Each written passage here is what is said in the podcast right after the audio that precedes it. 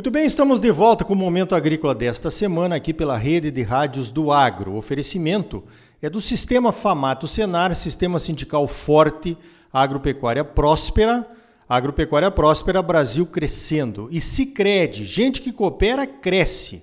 Venha crescer conosco, associe-se ao Cicred.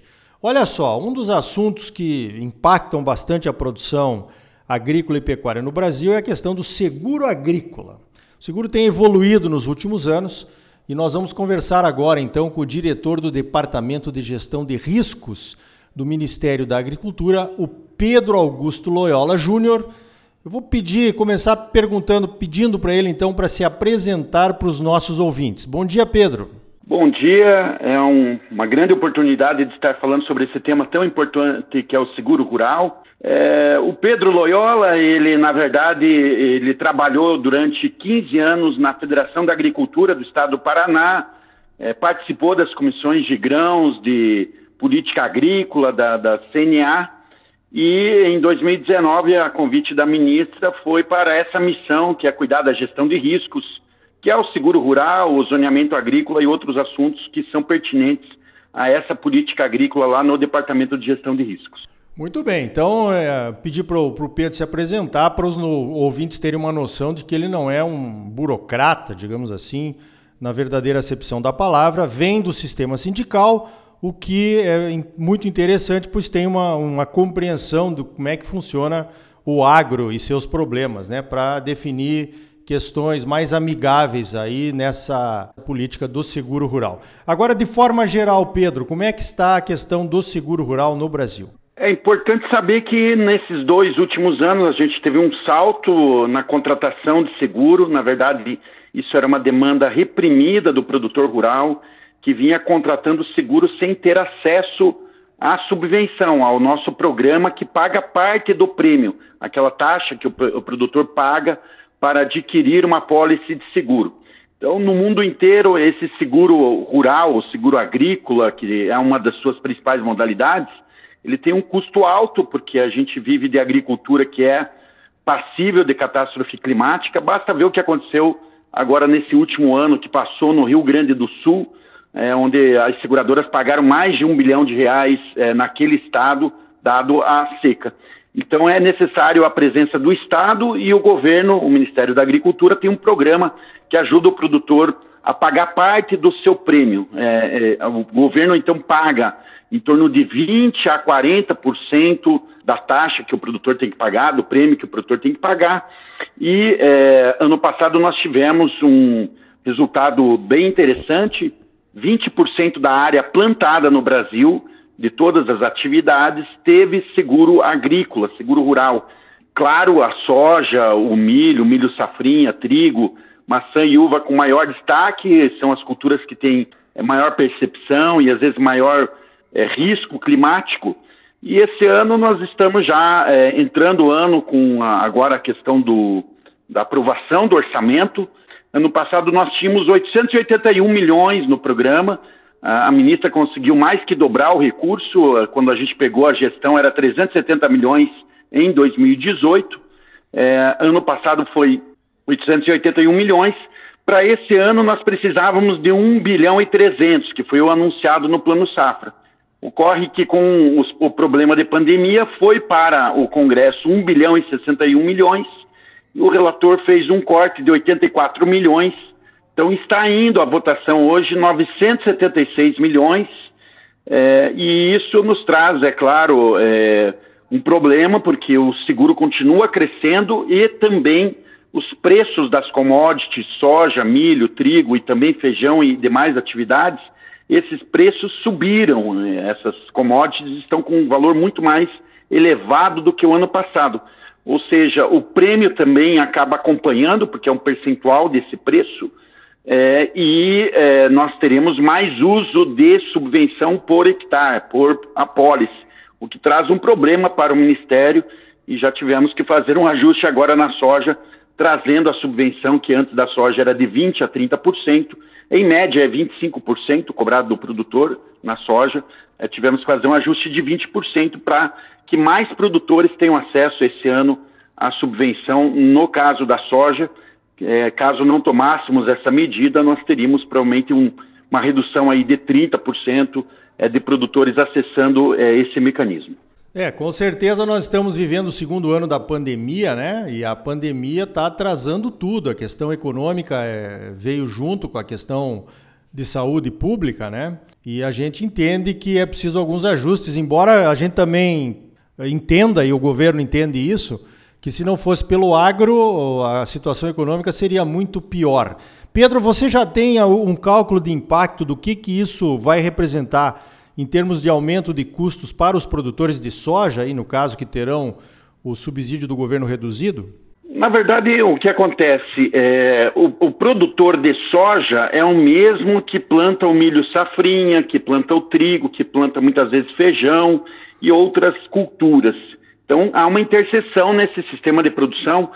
Para o produtor que plantou o milho safrinha esse ano, ele está recebendo uma subvenção cheia de 40%. E o impacto que vai ter no programa é que nós vamos, é, provavelmente, em vez de usar, que nem ano passado, um pouco menos que 200 milhões de reais com o produtor de milho safrinha, esse ano nós vamos usar perto de 300 milhões. Então, esse produtor da soja, ele foi, digamos, beneficiado no milho safrinha, vai ser beneficiado no trigo também, feijão e outras atividades. Na soja, o entendimento é que havia uma margem maior, dado que o produtor está com uma margem melhor para pagar, para participar um pouco mais do prêmio do seguro. É, como eu disse, em média o produtor pagava subvenção de 25%, isso desce para 20%. Se a gente pegar a média é, que, que, esse produtor contrata seguro é, no programa, é em torno de 6 mil reais que ele recebe de subvenção, em média. Tem produtor que recebe valor bem maior, que chega a 30, 48 mil reais, que é o teto do, do grãos, né? É, mas a sua grande maioria é nessa média aí de 6, 10 mil reais é, na soja, é, sendo que é bem característico né, que sejam produtores é, pequenos e médios, e o grande produtor tem uma representação menor é, no programa porque ele tem mais capacidade, de, digamos, de pagar o prêmio. Então, o que, que acontece? Para um produtor que recebia uma subvenção aí em média de 6 mil reais, ele vai receber uma subvenção um pouco menor, né? Essa subvenção, ela vai reduzir esses 5 pontos percentuais, então pode vir a 5 mil reais, é, 5.200, é essa a proporção que vai ficar mais ou menos para o produtor. Então a gente pede a compreensão do produtor para é, é, essa contribuição que o produtor está dando agora permite que o vizinho que não ia acessar o seguro, ia ter zero de subvenção, ele acessa subvenção, né? Então, a, é, é uma medida que a cada 20 produtores que a gente reduziu esses 5%, a gente coloca mais um produtor de soja para dentro do programa. Ok, nós tivemos uma reunião da Comissão de Cereais, Fibras e Oleaginosas da CNA com o Ministério da Agricultura, o pessoal explicou, né? A gente não tem, é, quer dizer, está tentando esticar um cobertor que é curto e, e atender o maior número de produtores possível. Acho que é, realmente é o que pode ser feito nesse momento aí, né? A gente sabe que não é o, uma boa, uma ótima notícia, mas também não é uma notícia totalmente ruim. Bom, Pedro, eu queria também te perguntar que essa questão do milho, nós fizemos um pedido através da CNA e outras entidades também para mudar um pouquinho o zoneamento para esticar o seguro para quem estava plantando milho fora da época, em função do atraso na colheita da soja. E o que, que ficou resolvido disso afinal, Pedro? É, para o curto prazo, é bem que, se, que né, todos os produtores entendam isso, o zoneamento é um estudo técnico-científico. É, se a gente for levar na ponta da caneta entre você fazer o orçamento, planejamento, colocar os centros de pesquisa é, para funcionar na Embrapa e fazer uma pesquisa com metodologia nova, né, que é um risco novo, você plantar fora do período indicado, então o nível de risco de insucesso né, no zoneamento agrícola é de 20%, 30% e 40%. Então, quando se pede para ir um decêndio a mais para essa safra, nós não tínhamos mais como fazer esse estudo. Ele demora, né? Então, o que, que a gente fez? A ministra pediu para priorizarmos o estudo, então a gente parou tudo na Embrapa para atender esse pedido. Em abril, nós vamos ter é, o estudo da Embrapa indicando um nível de risco 50%, que é um nível de risco indesejável, é muito alto, mas para aqueles casos como esse ano, em que o produtor né, se viu obrigado a plantar fora da janela, não por né, questões de falta de gestão dele, mas sim por uma questão de problema de atraso na soja e no próprio período que antecedeu o plantio do milho, é, nós vamos criar um novo produto. Para quando? Para próxima safra, 2022. Estamos buscando, na verdade, essa solução, porque ela depende. A Embrapa ela só é a geradora de uma informação. Né? Essa informação é o, a precificação é, do risco para que o produtor possa fazer o seu planejamento e estratégia para mitigar o risco. Ou seja, né, para ele não plantar numa época em que ele vai ter uma produtividade ou problemas é, no momento até a colheita de geada, de seca ou outros é, fenômenos climatológicos. Então, a gente entende que o zoneamento ele não pode ser mudado intempestivamente. Conversamos isso com as entidades, elas compreenderam e vamos todos juntos né, buscar essa solução com as seguradoras para o mercado de seguro e junto ao Banco Central no Proagro, porque o zoneamento ele é obrigatório no seguro e no Proagro. Então foram feitos grupos de trabalho, é, inclusive amanhã tem reunião já com o Banco Central e com Ministério da Economia, porque essa medida pode trazer impactos na, na, no Tesouro Nacional, no, no gasto fiscal do governo, e também as seguradoras montaram lá seu grupo de trabalho para trazer alguma solução de produto que alargue esse prazo né, para as próximas safras, a partir de 2022.